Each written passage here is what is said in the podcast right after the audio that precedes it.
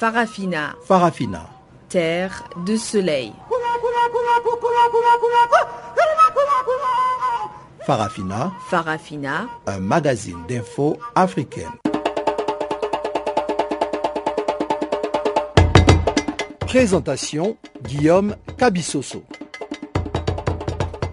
Bienvenue à tous et merci pour votre fidélité à Farafina, votre magazine des actualités africaines en langue française. Nous émettons de Johannesburg en Afrique du Sud sur 15 235 kHz dans la bande des 19 mètres et nous sommes ensemble pour environ 55 minutes.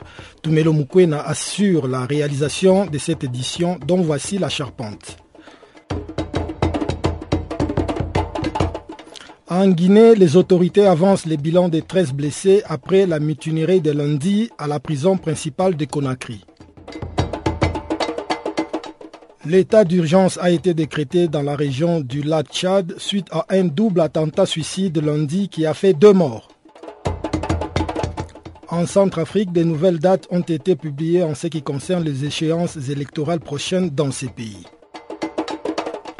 Voilà pour les titres. Comme d'habitude, le bulletin des actualités vient démarrer ses programmes. Voici Jacques Wakou pour nous les présenter.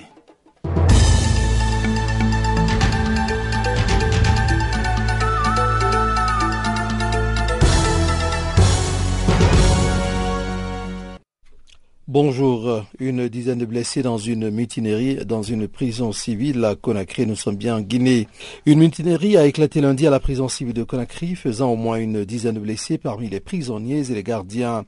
Les autorités guinéennes ont repris le contrôle de l'établissement dans l'après-midi. Dans un communiqué rendu public lundi 9 novembre en fin d'après-midi, le gouvernement a affirmé que le mouvement de mutinerie était parti d'une tentative d'évasion de certains détenus de la prison civile de Conakry. C'est aux alentours de 9h30, soit en temps universel, que des mouvements et des coups de feu ont été enregistrés, provoquant une réaction prompte et vigoureuse des services de sécurité, selon le texte assurant que l'événement a fait quelques blessés légers, mais que la situation était actuellement sous contrôle. Un garde pénitentiaire a fait état d'un bilan de 13 blessés parmi les détenus. Il y a eu un mouvement de mécontentement au niveau de la population carcérale ici à Conakry, et ce mouvement a été suivi d'une tentative d'évasion parce que certains prisonniers ont voulu profiter de ce mouvement de mécontentement pour prendre le large, a confirmé le porte-parole du ministère de la Justice, Ibrahima Beavogui. Menace de déstabilisation, les autorités burkinabées verrouillent le processus électoral. N'eût été le putsch manqué du général Gilbert Diendré et du régiment de sécurité présidentielle en abrégé RSP le 16 septembre dernier, le peuple burkinabé aurait définitivement tourné la page Blaise Compaoré. Les Burkinabés, sortis victorieux de leur confrontation avec les putschistes, ont toutefois remis ce processus sur les rails. Pour éviter le syndrome Diendéré, des dispositions ont été prises. Mi-octobre, un Conseil national de sécurité a été mis sur pied par le gouvernement de transition après un léger remaniement ministériel. Dans la même droite ligne de sécuriser le processus électoral, le Conseil national de la transition a adopté le jeudi 5 novembre 2015 un projet de loi portant modification à la charte de la transition. Il s'agit pour les députés de proroger la durée de la transition pour permettre à ces organes de fonctionner en toute légalité jusqu'à la présidentielle du 29 novembre. Le vote du Conseil national de la transition résout ainsi le problème lié à l'article 20 de la charte de la transition qui indiquait auparavant que la durée de la transition ne peut excéder 12 mois à compter de la date de l'investiture du président de la transition.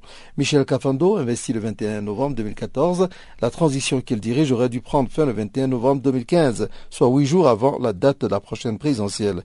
Il fallait donc éviter un vide juridique qui fragiliserait la légalité de la transition. La transition prend alors fin à l'investiture du tout nouveau président qui serait élu à la tête du pays des hommes intègres. Dakar à présent, Macky Sall appelle à la promotion d'un islam africain tolérant. C'était au cours du forum de Dakar. Le président sénégalais Macky Sall a appelé lundi les pays africains à promouvoir un islam tolérant et à échanger en matière de renseignement pour lutter contre l'expansion de groupes terroristes sur le continent.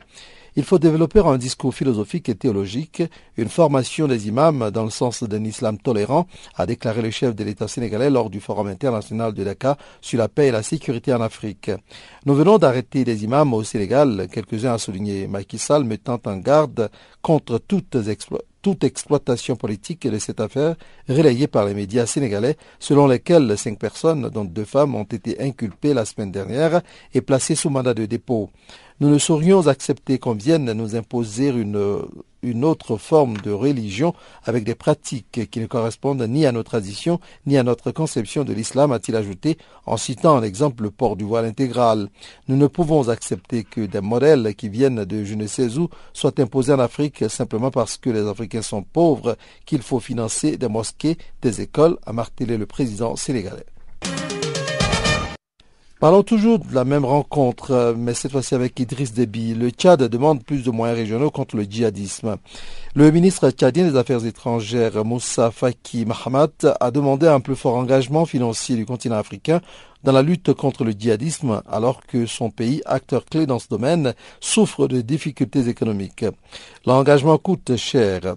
Nous sommes convaincus de la nécessité d'intervenir, mais cela implique des moyens financiers, matériels conséquents, a-t-il dit au Forum international de Dakar sur la sécurité en Afrique. En plus des engagements pris par l'État lui-même, il faut que l'engagement soit régional, continental, avant d'être international, a poursuivi M. Fakir. Il faut un soutien conséquent. Les promesses, les annonces n'aident pas, a-t-il insisté en pointant du doigt l'Union africaine. L'armée tchadienne a déployé 2500 soldats sur plus de 3000 km pour atteindre Menaka, Tessalit et Kidal, au nord du Mali, lors de l'opération visant à déloger les djihadistes de ce pays, a-t-il rappelé. Dans l'immensité du désert, une Toyota 4x4 fait 1000 km par jour. Le président Déby a l'habitude de dire que la Toyota n'est pas une voiture seulement, c'est une arme, a-t-il dit. Terminons par l'Égypte. L'armée a relâché le journaliste et défenseur des droits de l'homme Ossam Bargat. L'armée égyptienne a relâché mardi le journaliste d'investigation et défenseur des droits de l'homme, Hossam Bargat, au lendemain de l'appel de l'ONU à le libérer. Le reporter de 37 ans avait été convoqué dimanche matin pour être interrogé par les militaires sur un article publié le 13 octobre révélant un procès militaire que l'armée n'avait pas officiellement confirmé ni réfuté. Dans la nuit de dimanche à lundi, le procureur militaire avait ordonné son placement en détention préventive pour quatre jours dans le cadre d'une enquête sur la prorogation plutôt sur la propagation de fausses informations qui nuisent aux intérêts nationaux. Au terme de cette détention, il pouvait être soit accusé et renvoyé devant un tribunal militaire, soit relaxé. Mais plusieurs ONG ainsi que l'ONU ont réclamé la libération de cette figure de proue de la révolution de 2011 qui a reçu la même année le prix Alison des des forges de Human Rights Watch récompensant des militants de droits de l'homme. Le secrétaire général des Nations Unies Ban Ki-moon s'était dit inquiet de l'arrestation du journaliste. Le Caire a en effet renforcé cet été son arsenal antiterroriste par une loi prévoyant notamment une amende très lourde pour les journalistes et médias, y compris étrangers, qui rapporteraient des informations contredisant les communiqués et bilans officiels en cas d'attentat ou d'attaque.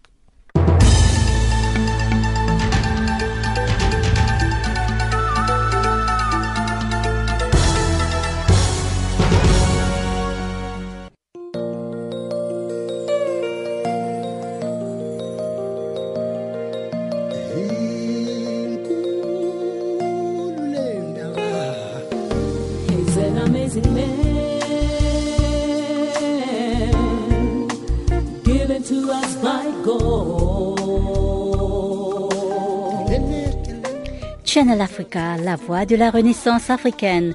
Écrivez-nous sur notre page Facebook Channel Africa. Faites-nous des tweets French Farafina ou bien Channel Africa 1.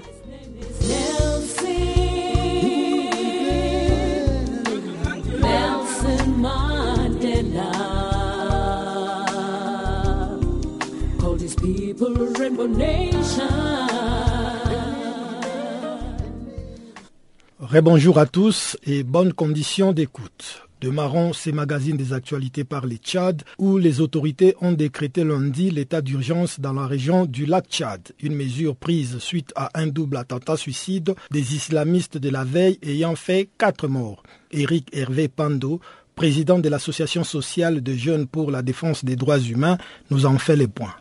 Ça ne fait peur à personne.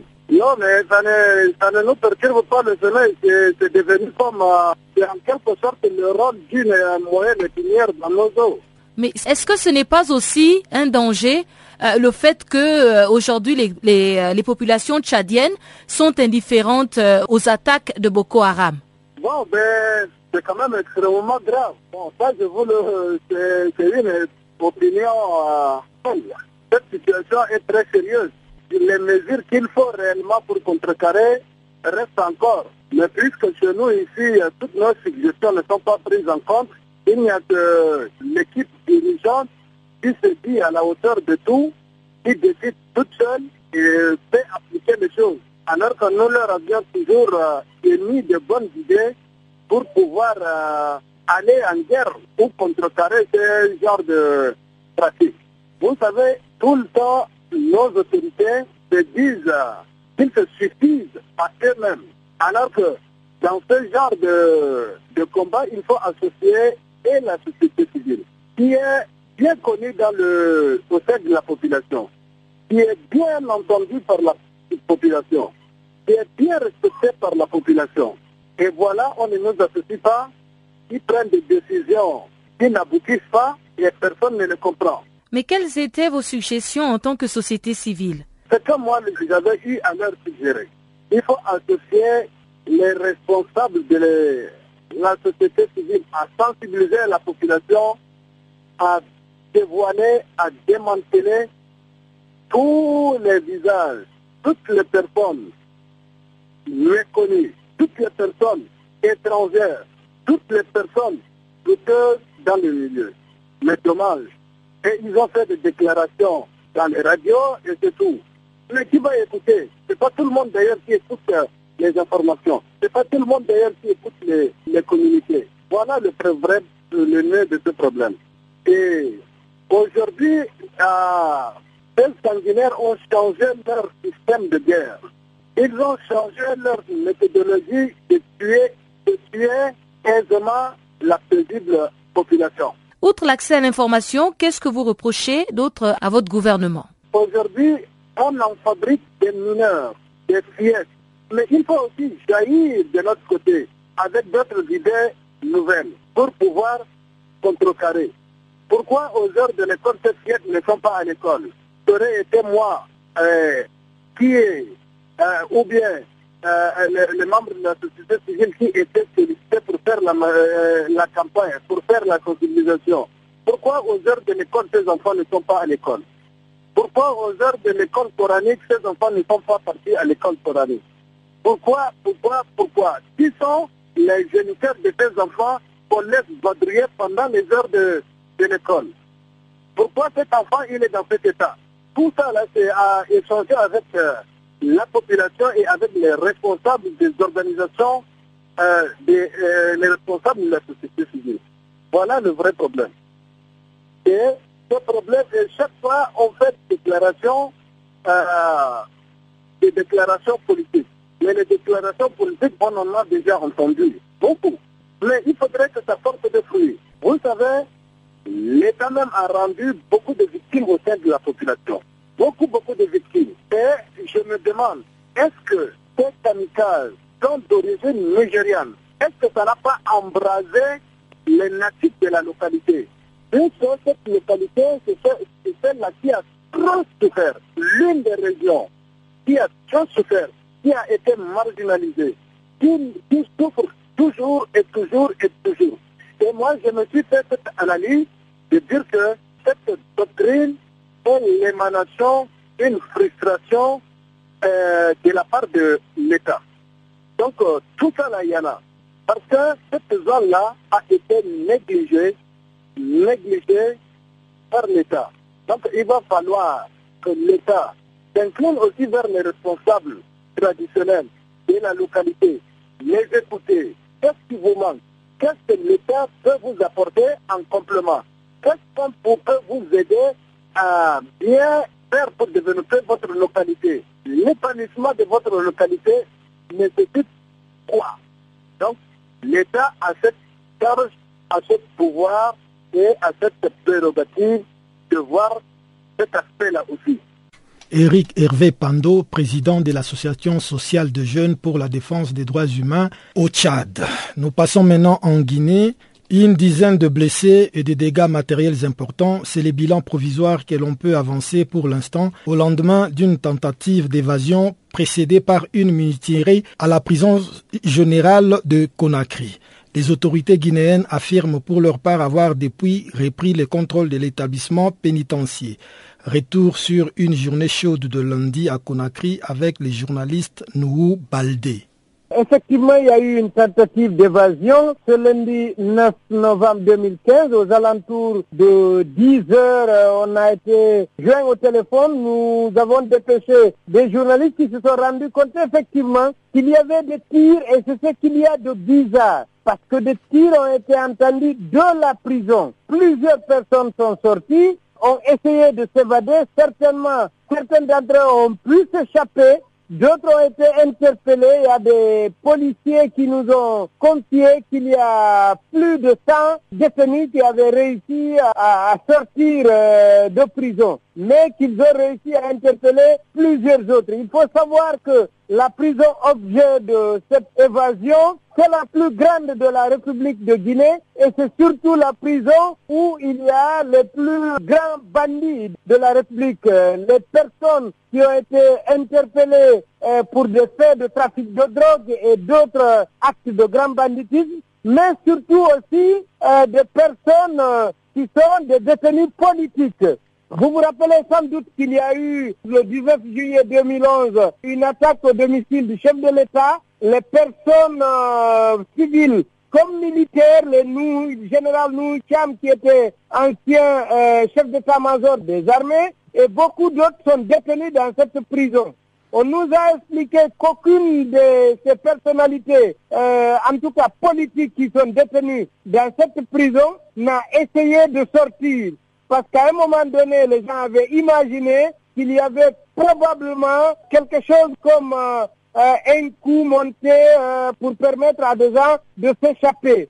Quelques heures après cette tentative d'évasion, les langues ont commencé à se délier. D'autres estiment qu'il y avait à craindre même que ce soit un coup venu probablement de la sécurité parce qu'il y a euh, depuis un certain temps des négociations qui s'engagent au niveau politique pour pouvoir libérer ces détenus politiques, notamment les, les, officiers de l'armée, général Nou Cham, commandant AOB, et, des civils comme euh, Mme Fatou Badjara Gibou et, d'autres qui avaient été interpellés suite euh, à ce fameux putsch au niveau de Kipé en 2011.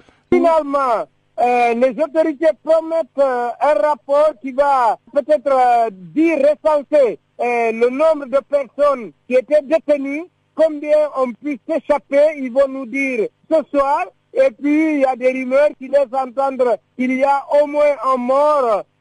pour le moment, les autorités disent qu'il n'y a aucun mort, il y a des blessés, certes, mais pas de mort. Donc on attend le rapport euh, des autorités pour savoir davantage sur ce qui s'est passé. Mais selon des informations, il semblerait que cette prison a été construite pour euh, accueillir à, peu près 200 prisonniers, mais actuellement, elle en abriterait plus de 2000. Est-ce que vous pouvez confirmer cette information?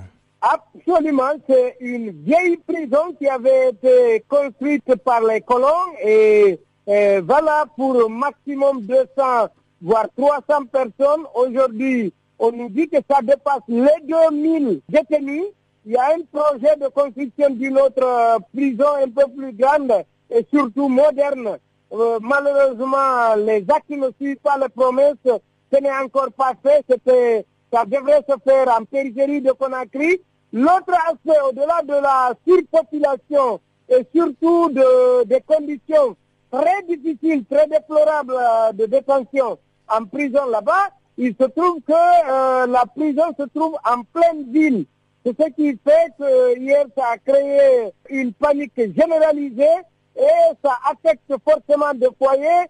Si vous avez regardé, on a posté des vidéos où ils ont interpellé même des habitants, des passants, les confondant à des, à des évadés. Euh, donc c'est quelque chose de très préoccupant et surtout la justice aujourd'hui monte au créneau pour demander au gouvernement de construire euh, des prisons, de, de maisons de détention un peu plus sécurisées mais surtout modernes. C'était Nouhou Baldé, journaliste à Guinée Matin. En Centrafrique, l'autorité nationale des élections a fixé des nouvelles dates pour les échéances électorales. C'est la troisième fois que l'AN change des dates. Selon les nouveaux calendriers, le référendum constitutionnel aura lieu le 13 décembre, tandis que le premier tour des législatives et de la présidentielle le 27 décembre. Pascal Bida Koyak Blé, candidat à la présidentielle centrafricaine, ne croit pas à la tenue des élections dans son pays en poids à l'insécurité. Écoutez-les au micro de Pamela Kumba. Je pense qu'on se moque encore euh, du monde. Ce n'est pas la première fois, on va de report en report. Et il suffit juste de voir les dates. Euh, il est question d'organiser un référendum au mois de décembre, le 13 décembre si je ne m'abuse, et dans la foulée des élections législatives et présidentielles. Alors que le recensement n'est pas terminé, euh, le, donc les, euh, je dirais le corps électoral n'est pas encore constitué, corps électoral qu'on est censé convoquer pour pouvoir organiser des élections, que ce soit dans le cadre d'un référendum ou dans le cadre d'élections législatives ou présidentielles. Donc nous n'avons pas de, de liste électorale pour le moment complète. Euh, elle est partielle, elle a été partiellement constituée. Et de l'autre côté, jusqu'alors, le corps électoral n'a pas encore été convoqué, alors qu'on est censé le convoquer un mois avant. Donc, euh, ce qui devrait laisser le temps normalement aux uns aux autres de communiquer, de faire part de leur prise de position par rapport à la Constitution, que ce soit pour ceux qui seraient pour ou ceux qui seraient contre. De même pour les élections présidentielles et législatives, les délais normalement impartis ne sont pas respectés. Normalement, la Constitution est censée définir les règles, règles de jeu des élections. Et cette Constitution, jusqu'alors, n'a pas été votée. Et admettons que cette Constitution ne soit pas retenue. Qu'allons-nous faire? Donc, euh, organiser des élections dans la foulée, une semaine après avoir fait voter la Constitution, c'est une première, je pense, dans l'histoire. Donc, euh, je pense qu'on se moque plus du monde et du peuple, mais les conséquences sont plus dangereuses qu'autre chose. Donc euh, le véritable problème qui est un problème de sécurité, il y a un gros problème de sécurité qui se pose. Euh, 70% du territoire, 70 à 80% du territoire est contrôlé par les rebelles djihadistes de la Seleka et de certains éléments de Boko Haram. La capitale elle-même est contrôlée à qu'à 20% par les autorités. Alors comment les candidats vont pouvoir battre campagne et comment les Centrafricains vont pouvoir aller voter dans ces conditions-là? Donc il faut qu'on soit sérieux. Il y a, je pense qu'il faudrait, en termes de priorité, d'abord sécuriser le pays, euh, que les Nations Unies puissent honorer leur mandat, à savoir désarmer les, forces en présence, sécuriser le pays, euh, réhabiliter les infrastructures administratives, redéployer l'administration, organiser et finaliser le recensement, et à partir de là, organiser des élections libres et transparentes. Malheureusement, bon, monsieur, un certain monsieur Le Drian, euh, qui se veut ministre, euh, enfin qui est ministre de la Défense euh, en France et qui, je crois, se, se, se trompe d'époque, se croit toujours à la coloniale en voulant nous imposer des dates, un chronogramme. et on se demande des fois si ces gens-là sont un tant soit peu sérieux. comment peut-on organiser des élections en un mois sans pour autant qu'un recensement ait été terminé, sans pour autant qu'on la sécurité soit rétablie dans un pays, je pense qu'il faut... Il y a un problème, il y a un problème euh, qui se pose. Bon, nous connaissons réellement l'agenda caché, je dirais le but inavoué de cette démarche. Il est question d'imposer un candidat, puisqu'ils savent très bien que dans des conditions normales, leur candidat qui serait prêt à servir leurs intérêts n'aurait aucune chance de pouvoir gagner les élections.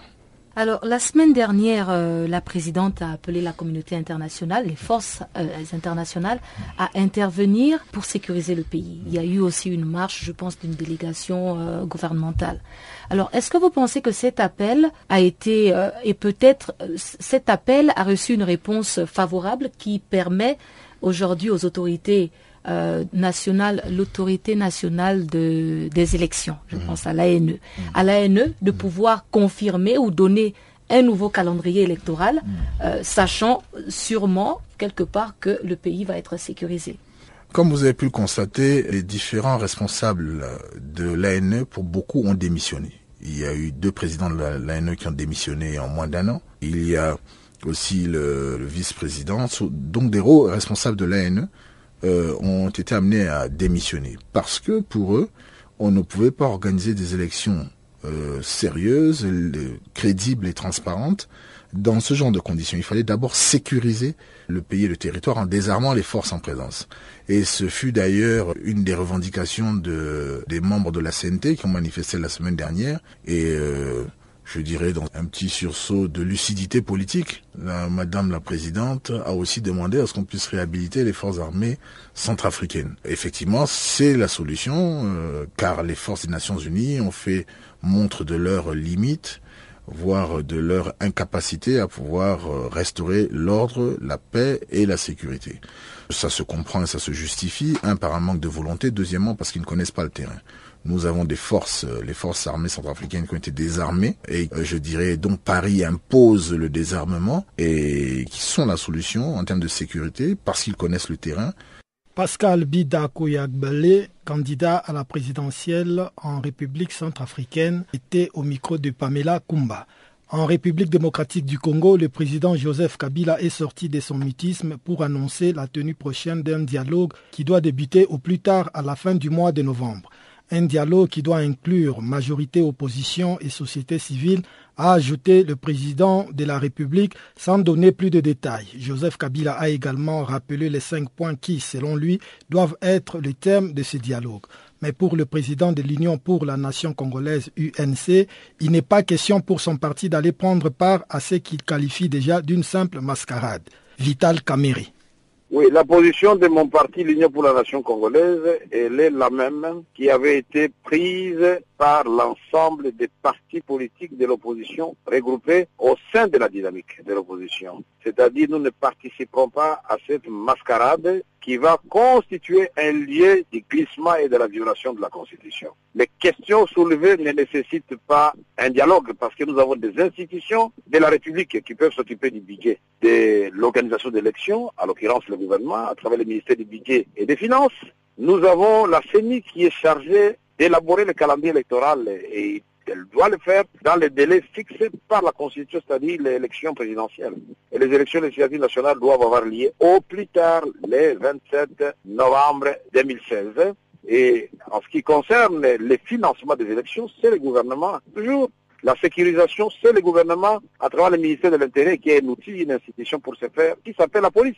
Alors nous allons discuter avec les chefs coutumiers, avec les étudiants, avec les magistrats, avec les journalistes, euh, du dialogue pour élaborer un calendrier. Est-ce que vous ne trouvez pas qu'on est en train de perdre du temps et que le vrai agenda n'a pas été révélé aux ambassadeurs et au peuple congolais? Nous avons dit que le président Kabila prenne un engagement solennel devant la nation s'il respecte encore le peuple congolais, qu'ils disent, moi, Joseph Kabila, je jure devant Dieu et, la et le peuple congolais et la nation d'observer et de respecter la Constitution et les lois de la République.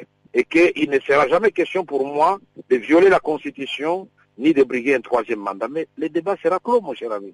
Et tout va se dérouler et les choses vont avancer pour peu qu'on aime le pays. Et le président Kabila sera applaudi par tout un peuple aujourd'hui en désarroi. Aujourd'hui, la CENI elle-même est bloquée. Il y a eu la démission de son président et de son vice-président. Ils ont été remplacés. Le gouvernement se montre incapable de mettre à sa disposition les fonds pour l'organisation de ces élections.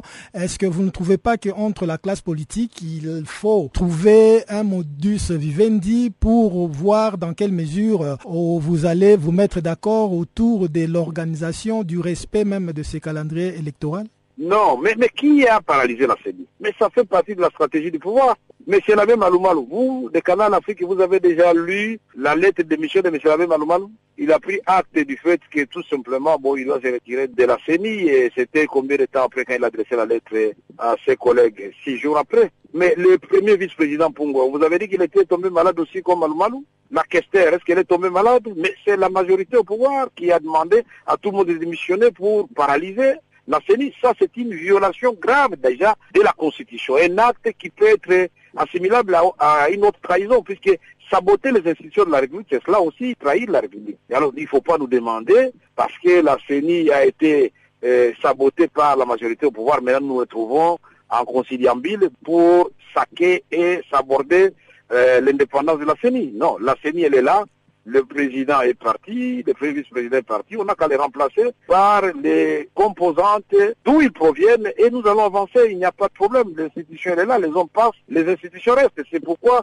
nous avons supposé qu'il y ait des institutions fortes par rapport aux hommes forts. Voilà, encore une fois de plus, vous me donnez raison. Et on ne peut pas aller au dialogue dans un climat de terreur. Au moins nous parlons à Lubumbashi, nous apprenons qu'on a certes tous les dirigeants de l'INAFEC et de Kingwa on veut tous les arrêter. Mais comment vous voulez aller au dialogue et en même temps vous ouvrez des hostilités avec les partis politiques et vous créez l'insécurité dans tous les pays? Donc vous voulez une chose de son contraire.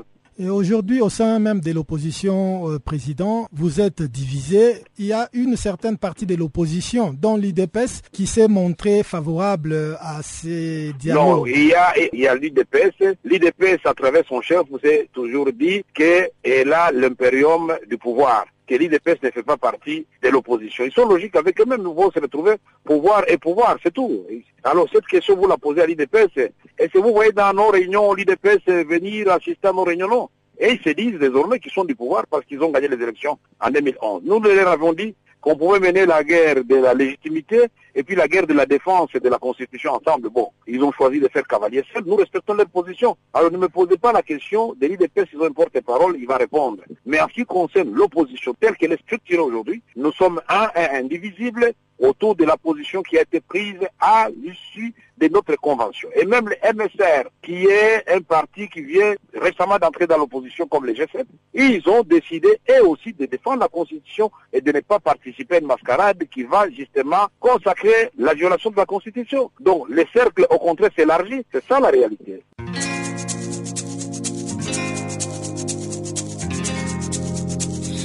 Vous écoutez Farafina, un programme en français sur Canal Afrique émettant de Johannesburg. Pour vos réactions à nos émissions, écrivez-nous soit à l'adresse électronique suivante farafina.channelafrica en un ou envoyez-nous un SMS au numéro qui suit. 00 27 833 81 56 59.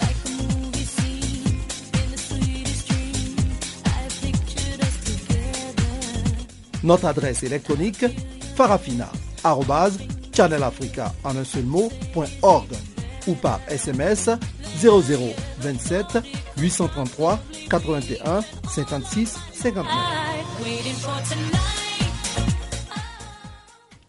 Place maintenant à Jacques Kouakou pour nous présenter la page économique de ces magazines des actualités.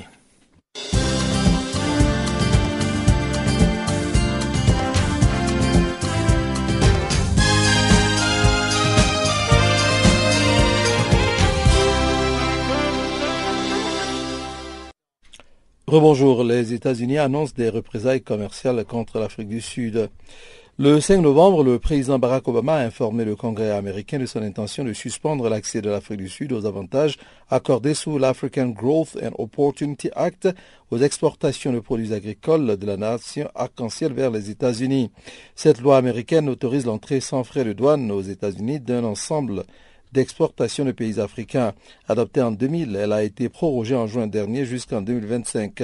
Dans sa lettre au Congrès, Barack Obama a indiqué que la hausse des frais de douane sur les produits agricoles sud-africains entrerait en vigueur dans un délai de 60 jours, c'est-à-dire à partir du 5 janvier 2016. Ce sont environ 2,4 milliards de rand, soit environ 158 millions d'euros d'exportation, vin, noix, agrumes, jus et pâtes de fruits, etc., qui pourraient être affectés par cette mesure. La décision du président américain intervient en représailles aux restrictions tarifaires et réglementaires, notamment sanitaires, imposées par l'Afrique du Sud aux américaines de volailles. En juin, Pretoria s'était engagé à supprimer les droits de douane qui atteignent parfois 100% imposés sur ces produits au plus tard le 15 octobre, mettant ainsi fin à un différent commercial vieux de 15 ans. Parlons des VA et nous sommes en Côte d'Ivoire à présent. Chute vertigineuse du cours de l'EVA. De 1000 francs CFA, le kilo de caoutchouc passe à 150 francs CFA, soit à la San Ouattara. Les producteurs ivoiriens d'EVA sont dans une détresse absolue. En tout cas, c'est ce qui ressort de l'interview accordée par le premier vice-président de la Fédération nationale des sociétés coopératives d'EVA de Côte d'Ivoire, en abrégé FENASCOUP-SI. Isaac Adikwame, dans un entretien accordé à l'agence d'information Alerte Info de Alerte Info plutôt, de 1100 francs le kilogramme de caoutchouc en 2011, est passé à 200 francs, voire à 150 francs CFA, un prix dérisoire que les planteurs de cette matière première décrient sans toutefois avoir une oreille attentive de la part des autorités pour trouver des solutions à leurs préoccupations.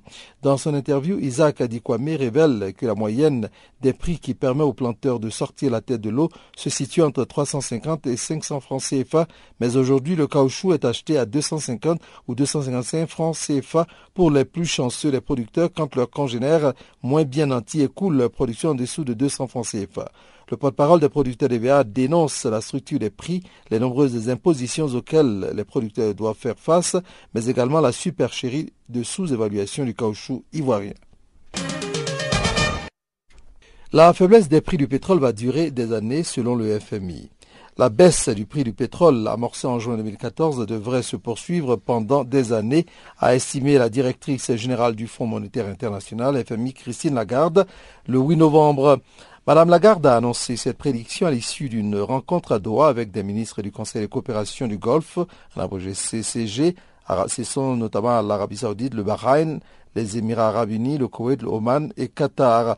Elle a invité à cette occasion ces pays dont les économies sont largement dépendantes des hydrocarbures à procéder à des ajustements budgétaires. Nous pensons que les prix du pétrole vont se maintenir à leur niveau actuel pendant des années et, par conséquent, les pays du CCG devraient procéder à des ajustements budgétaires, a-t-elle dit, estimant que les revenus de, ces pays vont baisser de 275 milliards de dollars cette année par rapport à 2014 en raison de la chute des coûts de l'or noir. Rappelant que le FMI s'attend à un ralentissement de la croissance des six pays du CCG à 2,7% en 2016 contre 3,2% en 2015, Madame Lagarde a notamment suggéré à ces pays de procéder à des ajustements incluant un ferme contrôle des dépenses, des dépenses publiques et de la masse salariale ainsi que l'encouragement à la croissance du secteur privé. Les cours de brut ont plongé de plus de 50% depuis 2014. L'OCDE abaisse encore ses prévisions de croissance mondiale pour 2015-2016. L'Organisation de coopération et de développement économique, en abrégé OCDE, est de plus en plus pessimiste pour l'économie mondiale. L'organisation, qui compte 34 pays membres ayant en commun un système de gouvernement démocratique et une économie de marché, a abaissé encore une fois ses prévisions de croissance mondiale pour 2015 et 2016 comme elle l'avait fait, déjà fait en septembre dernier.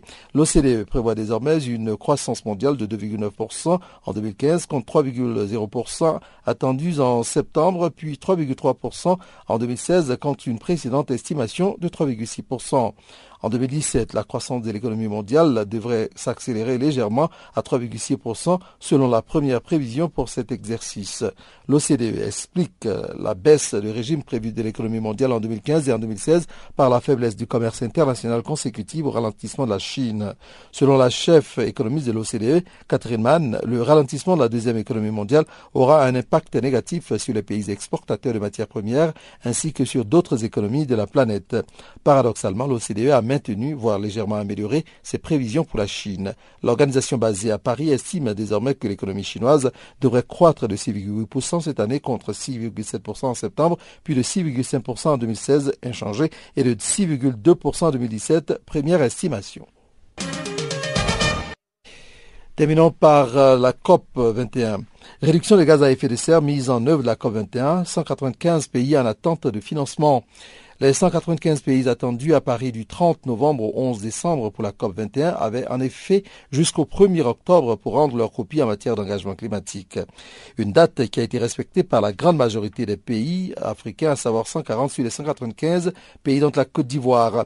L'objectif de ces engagements était de étant de préparer les débats de la conférence sur le climat de Paris, présenté comme le rendez-vous climatique de la dernière chance, mais surtout inciter les États à fournir un plan ambitieux de réduction de gaz à effet de serre qu'on appelle en abrégé GES, pour arracher un accord international limitant le réchauffement climatique à 2 degrés. À présent, les regards sont tournés vers les pays du Nord, principaux pollueurs, puisque c'est d'eux que doit provenir la grande partie des fonds devant servir à financer ces promesses.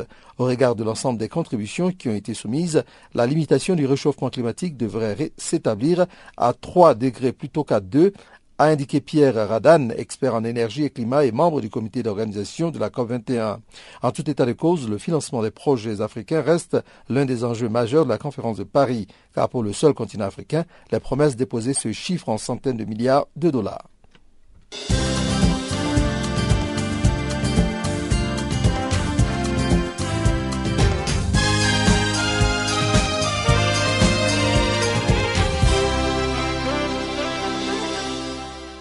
La deuxième partie de ces magazines des actualités nous conduit tout droit au Burkina Faso où la société civile a appelé les partis politiques et les candidats aux législatives et présidentielles de s'abstenir de tout discours faisant référence aux identités, à l'origine ethnique ou religieuse avant, pendant et après les élections.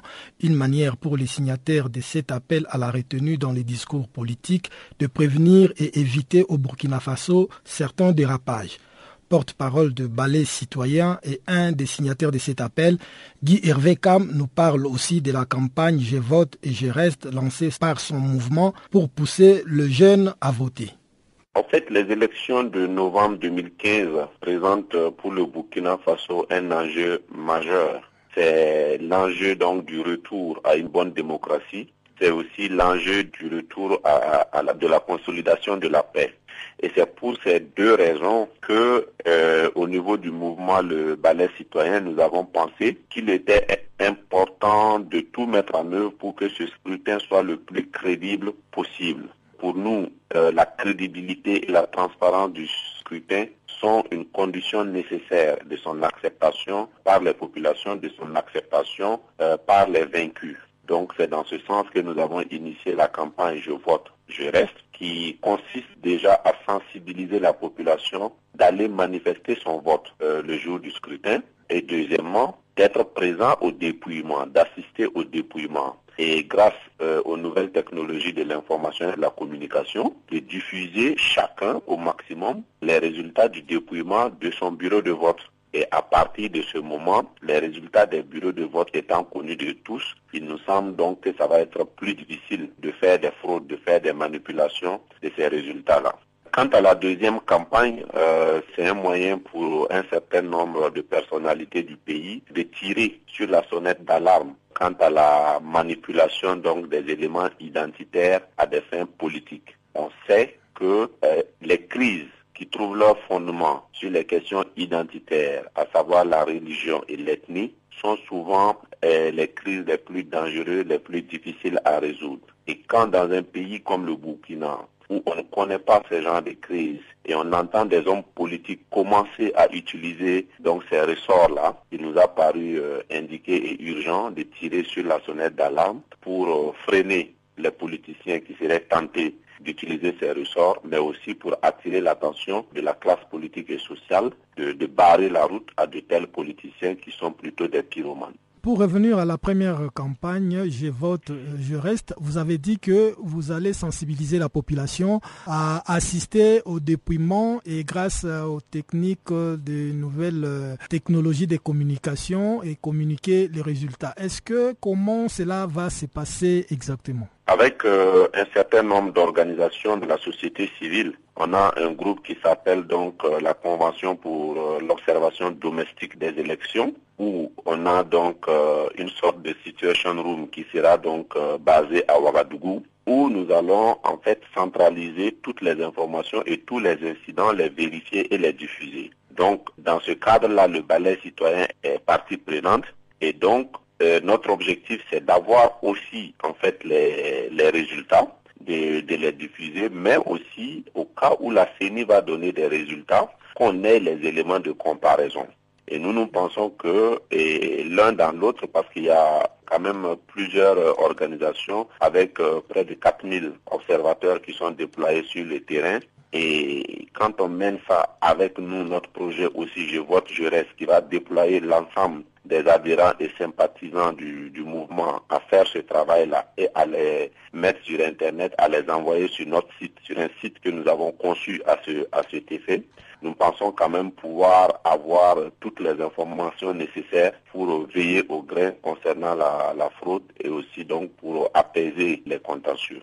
Nous sommes à la deuxième journée depuis le lancement de la campagne électorale. Vous, en tant que société civile et surtout leader du mouvement Le Baillet Les Citoyens, quel constat vous avez fait depuis que cette campagne a été ouverte? Dans l'ensemble, on peut dire que ça se passe euh, de bonne manière, hein, de, euh, plus que les autres années. On voit que les candidats mettent en avant l'explication de leur programme et On voit aussi l'intérêt de la nouvelle loi qui a interdit la distribution des gadgets euh, publicitaires lors des campagnes, même si on sent quand même que certains partis sont tentés de contourner, mais on voit l'effet positif déjà de, cette interdiction-là qui oblige les partis à mettre l'accent sur leur programme et on sent aussi une sorte de modération, en tout cas, dans le discours. On a l'impression que tout le monde a compris que le peuple burkinabé veut des élections crédibles et dans la paix.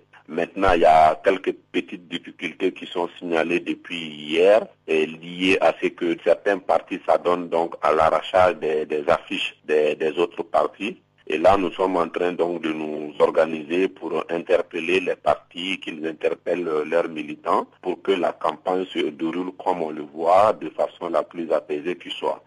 Guy Hervé Kam, porte-parole du mouvement de ballet citoyen au Burkina Faso.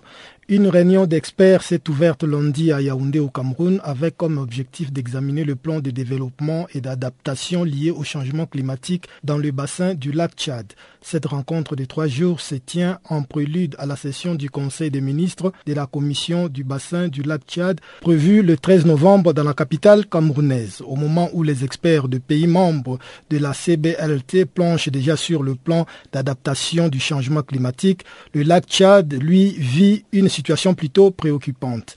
De 25 000 km à sa création, il couvre aujourd'hui environ 2 000 km aux grandes de 30 millions d'habitants riverains qui tirent l'essentiel de leurs revenus des ressources de ces lacs. Prosper Yaka Maïdé nous fait le point. Véritable patrimoine commun, le lac Tchad est le troisième lac mondial en eau douce et le quatrième plus grand lac d'Afrique après les lacs Victoria, Tanganyika et Nyassa.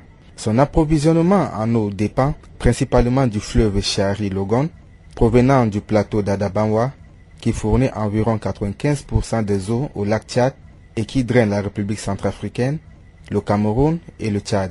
Le fleuve Komadougou Yobe et ses tributaires drainent le Nigeria et le Niger et apportent au lac Tchad moins de 2,5% restants des ressources en eau. Dans le lac, les apports sont saisonniers et résultent pour la plupart des précipitations. Au cours des dernières décennies, la superficie de la nappe d'eau libre du lac Tchad est passée d'environ 25 000 km en 1973 à moins de 2 000 km dans les années 1990. Sujet suffisamment préoccupant pour les populations riveraines des pays membres. La cause principale d'assèchement restant liée à la gestion poussée des ressources ainsi qu'au changement climatique L'exploitation abusive des ressources ainsi que la pêche artisanale, l'agriculture irriguée ainsi que la recherche pétrolière alentour ont poussé les membres à envisager l'alimentation en eau via le Nil afin de suppléer aux offres insuffisantes des différents affluents. Raison pour laquelle les pays membres, ceux de la sous-région et même la communauté internationale ont pris le problème à bras le corps en vue d'apporter une solution durable au défi du changement climatique. Ce défi, la CBLT entend le relever à travers la conservation, défi majeur pour préserver les ressources en eau limitées, la restauration du niveau du lac Tchad qui constitue une des plus grandes zones humides d'Afrique, la lutte contre la désertification par la fixation des dunes, la lutte contre l'érosion et la conduite des programmes de régénération végétale, la collecte des données sur les ressources pour une gestion efficace du bassin, et la coopération régionale grâce à l'engagement de tous les États membres pour une gestion effective et durable des ressources en eau du bassin. Il y a deux ans, les pays riverains, soit le Cameroun, le Niger, le Nigeria et le Tchad, et les autres membres de la Commission du bassin du lac Tchad, ont adopté un plan quinquennal 2013-2017 de 590 milliards de francs CFA. Environ 10% de cette somme devait être affectée aux actions de résilience des populations vulnérables du Cameroun, de la République centrafricaine, du Niger, du Nigeria et du Tchad, dépendant des ressources naturelles du lac Tchad. Le plan de développement et l'adaptation au changement climatique du lac Tchad en cours d'examen à Yaoundé et à soumettre au sommet de la COP 21 cette fin du mois à Paris, sorte de plaidoyer devrait déboucher sur une possible assistance financière de la communauté internationale en vue de sauver le lac Tchad. La bonne nouvelle, c'est que de nombreux philanthropes plaident en faveur du sauvetage de ce lac au cœur du Sahel dont plusieurs millions de vies en dépendent. Une revitalisation devient d'autant plus indispensable qu'elle favoriserait la paix dans une région instable. Merci Prosper Yaka Maïda, notre correspondant au Cameroun. Avant d'éclore ces magazines des actualités, retrouvons une fois de plus Jacques Kwaku pour les bulletins des sports.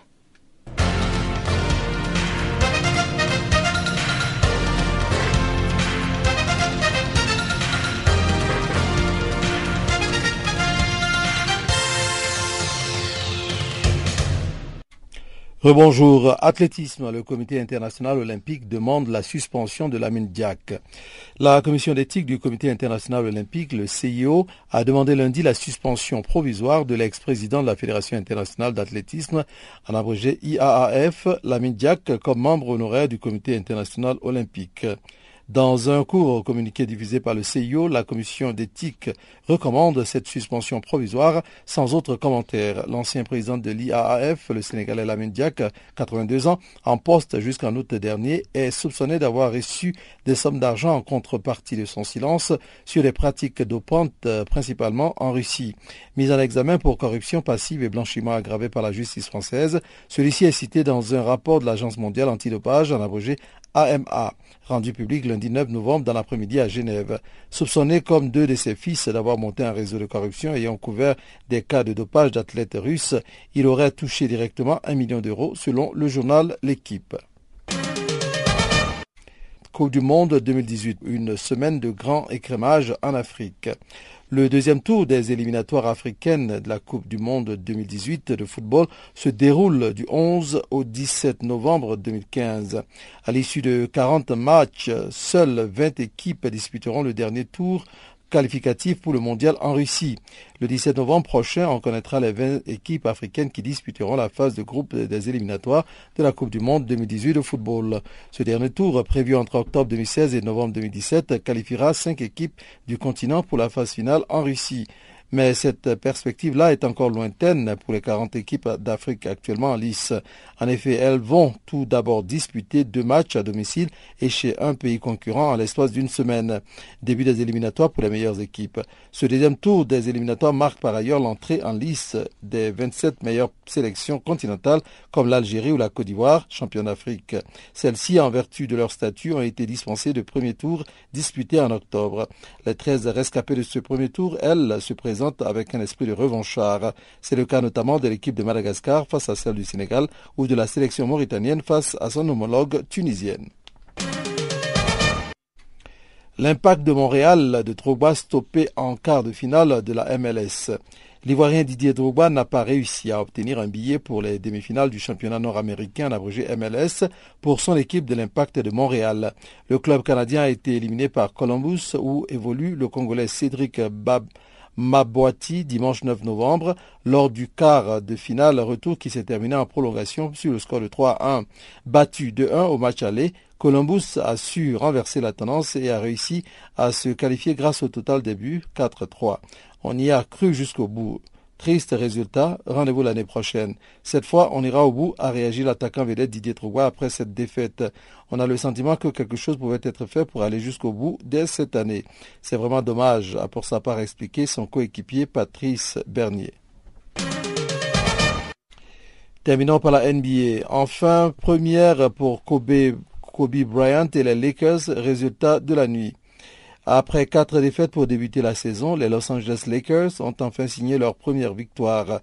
Malgré un Kobe Bryant toujours maladroit, 5-16, la franchise californienne débloque son compteur en début de road trip à l'Est. On a craint le pire en voyant Kobe Bryant débuter le match par un 0 sur 6 au Mais 0 sur 6, c'est finalement le bilan des Nets battus à domicile par les Lakers qui s'imposent 104-98 pour décrocher leur première victoire de la saison. Maladroit dans le premier quart-temps, Kobe Bryant se réveille par la suite et termine avec 18 points.